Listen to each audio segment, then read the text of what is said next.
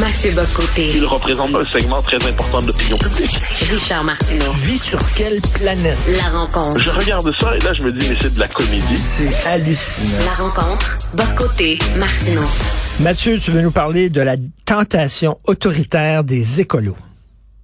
Ouais, alors c'est à partir d'un d'un extrait, en fait, d'un entretien qui a eu lieu ce matin à France Inter. France Inter, c'est la grande radio du service public en France. Et Jean-Marc Jancovici. Jean-Marc Jancovici, c'est comme le représentant, de, il dirige un think tank qui, euh, qui se veut écolo, qui se veut le, l'écolo modéré. Les, c'est pas, c'est pas des gens qui, euh, qui nous disent tous se convertissez-vous à la luzerne demain matin. Euh, ils attaquent pas des policiers, ils détruisent pas des installations pétrolières. Donc ça passe pour des modérés dans le combat écologique contre les changements climatiques. Or, Jean-Marc Jancovici, ce matin, a fait une proposition, puis on s'entend, c'est important dans l'espace public français, puis on peut croire que c'est l'écho de, de propositions plus larges à l'Occident. Pardonne-moi. Euh, Jean-Marc Jancovici a dit il faudrait désormais, pour sauver la planète, limiter le nombre de vols en avion dans la vie d'une personne. Ah. Et il disait deux dans la jeunesse et à la rigueur deux dans le vieillage, mais pour le reste, pour le reste, au-delà de quatre vols en avion, ça ne devrait pas être permis. Donc les deux premiers pour voir le monde. Puis il précise ensuite, si vous voulez euh, voyager, eh bien allez euh, au coin de chez vous en train, mais les grandes distances ne doivent plus être envisageables, sauf alors en train, mais les grandes distances ne doivent plus être envisageables au nom du euh, de la lutte pour le climat. Et moi, ce qui m'intéresse là-dedans, c'est de voir comment l'écologisme aujourd'hui se greffe à la matrice euh, planificatrice euh, autoritaire de la modernité, qui au nom des fins les plus euh, les plus nobles, les plus grandes, les plus justes, dans ce cas-là, empêcher euh, un changement climatique qui euh, qui rendrait impossible la vie humaine sur Terre, mais au nom de ça, réactive les mécanismes du socialisme qu'on a vu au XXe siècle et crée les conditions d'une société de contrôle bureaucratique, d'une société de contrôle politique, d'une société hyper, euh, je dirais, réglementée, où les libertés humaines sont de plus en plus résiduelles au nom d'un objectif messianique. Euh, chez d'autres, ça va plus loin. Ils vont nous dire, euh, vous pouvez pas utiliser plus que, je sais pas, moi, 500 ou 800 kilomètres pour votre voiture dans l'année. D'autres vont nous dire, là, en France, ils ont dit, il faut réduire le nombre de vaches pour limiter les émissions de méthane. D'autres disent, il faut limiter la consommation de viande. Et chaque fois, avec cette idée qu'il y aurait des règlements administratifs et politiques tations qui viendraient limiter les libertés humaines. Et moi, je vois ça et je ne peux m'empêcher de reconnaître ce que j'appellerais la tentation de la dictature verte. Je ne doute pas des bonnes intentions de ceux qui nous proposent cela. Je constate qu'ils nous, préparent, sans même s'en rendre compte, une société tellement menottée, tellement cadenassée, tellement réglementée que ce ne sera, ce ne sera plus une société de liberté. Mais ils veulent notre bien. C'est ça l'affaire. Toujours, toujours. Non, mais c'est toujours le problème avec le bien, le bien majusculaire. Parce que le bien majusculaire, il se passe de notre consentement. On dit votre liberté est une liberté égoïste. Votre liberté est une liberté à courte vue. Votre liberté est une liberté sans envergure. Or, nous savons que pour sauver la planète, ces libertés sont désormais hostiles au bien de l'humanité. Dès lors, si vous voulez le bien de l'humanité, vous devez suspendre ces libertés. Et là, comment ne pas voir là-dedans, puis ça nous ramène presque à la crise COVID. Alors, la crise COVID, c'est un traumatisme, tout ça, mais ça nous a révélé que devant une menace immense, nos sociétés sont à la fois prêtes à restreindre terriblement les libertés et, à, et, consentent sans trop, euh, sans trop se réfléchir trois secondes à la portée de cette restriction des libertés. Donc, dans le cas de COVID, on comprend, c'est important, mais il y a une forme de matrice, puis des moi, ça me fascinait pendant la COVID, je lisais des écolos un peu radicaux, mais pas seulement, qui disaient, bon, là, c'est, on comprend, mais on va pouvoir utiliser ce modèle-là pour gérer la crise climatique. Et je ne peux m'empêcher de constater que chez des gens qui qui sont pas des fanatiques en plus, à tout le moins qui se présentent pas comme tels dans l'espace public, eh bien, ils nous disent vos libertés appartiennent à un autre temps finalement. Et devant cela, je me dis que il faut tirer l'alarme un peu parce que quoi qu'on en dise, la liberté de déplacement n'est pas une liberté secondaire? Euh, et derrière ça, il y a une Mais- forme de modèle du confinement global, c'est-à-dire pour sauver la planète, restez chez vous, encabanez-vous, sortez plus de chez vous.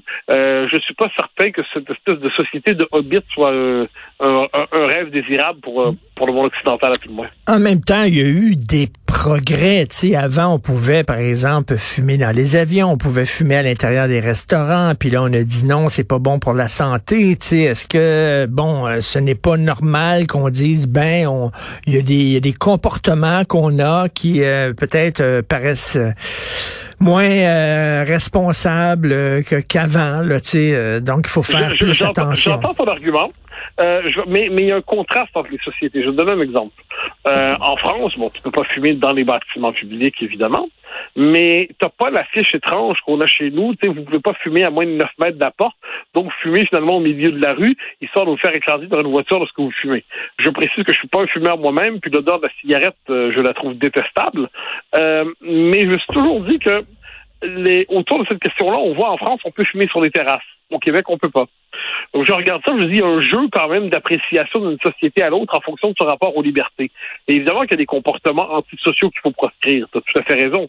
Mais, mais là, on entre dans une autre logique. Parce qu'à partir du moment où on nous dit, justement, on va, euh, on va proscrire les voyages en avion, ensuite les voyages en voiture, Ensuite, euh, certains disent qu'il faut euh, interdire la deuxième propriété. Donc, si c'est une maison de campagne, ben interdit. Euh, ensuite, et, et là, bon, la viande. Euh, et là, tu vois tout un espèce, au nom de l'éco-anxiété, finalement, euh, qui est un bon. J'imagine, moi, je, me euh, je, suis soucieux de la question euh, climatique, je suis pas un éco-anxieux. Mais au nom de l'éco-anxiété, on est en train justement de nous dire que c'est une société où les libertés sont toujours excessives. Et il y a une forme de fantasme de la régression communautaire, de la régression dans une société bucolique où, où presque finalement l'électricité serait trop, le déplacement serait trop, la liberté individuelle serait trop, et on serait tous dans notre petit village pour éviter d'abîmer la planète.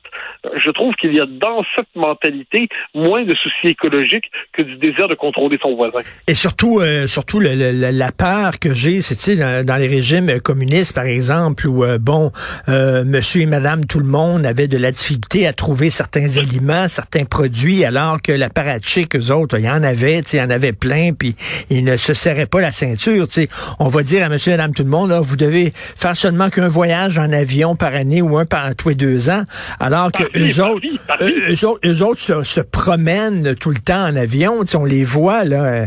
Et d'ailleurs, ils, ils- les, les, les rencontres sur euh, euh, la pollution, euh, ben, ils vont tous là en avion, ces gens-là.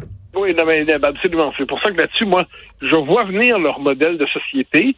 Je vois une classe d'apparatchiks verts euh, goûter les plaisirs de la liberté, qui se déplaceront les uns les autres en jet privé pour euh, au, nom de la lutte contre euh, euh, contre le changement climatique. Et le commun des mortels qui sera euh, finalement assigné à résidence euh, et n'ayant pas le droit de faire plus que 50 km par jour, sans quoi il abîmerait définitivement Gaïa.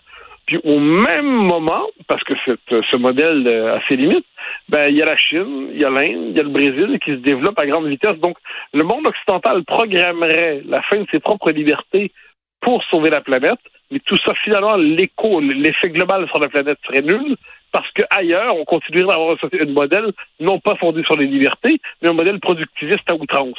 Donc tu vois, il y a des contradictions là-dedans qui sont assez agaçantes. Mais j'y reviens, et ça c'est mon côté libéral dans le bon sens du terme.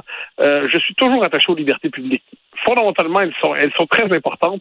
Et là, on constate qu'aujourd'hui, on les balance les unes après les autres, sans gêne, au nom des fins les plus nobles. Mais au nom du bien, on peut faire beaucoup de mal. Tu te souviens la fameuse phrase euh, On veut votre bien et on l'aura. Puis on va l'avoir. Puis on va l'avoir.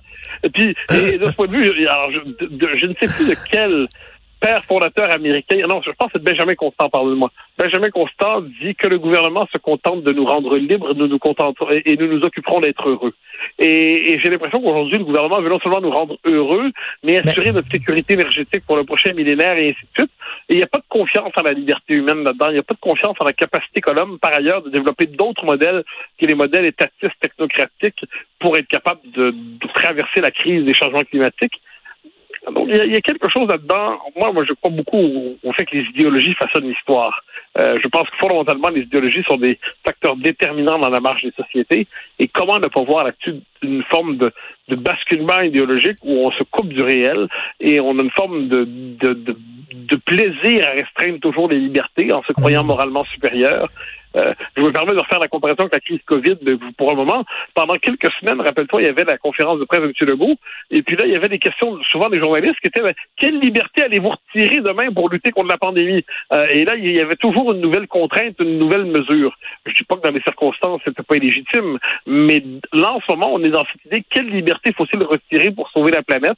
Et moi, devant cela, ben, je, je confesse mes libertés, mes, réserves de, vieux libéral à l'ancienne qui dit euh, les libertés, c'est précieux, on les a gagnées, on va pas les sacrifier comme ça aussi rapidement que vous le souhaitez. Écoute, c'est le vieux débat entre la personne qui voit le verre à moitié plein et l'autre à moitié vide. Moi, je, je suis de l'école en disant on va, on va, on va trouver une façon là, de, de, de, de, de, moins dépenser d'énergie. Euh, on, on, va la trouver cette façon-là. Puis euh, les, les, les, capitalistes veulent faire de l'argent.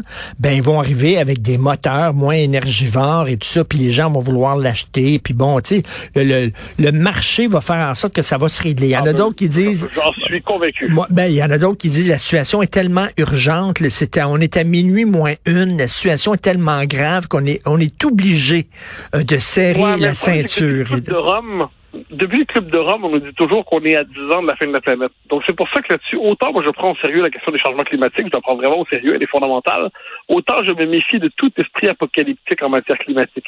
C'est-à-dire, je, je prends au sérieux le monde qui vient, mais je fais confiance, peut-être est-ce un acte de foi, dans la capacité, la créativité humaine à trouver des, des modèles, trouver des, des voies de passage technologiques pour être capable d'assurer la transition.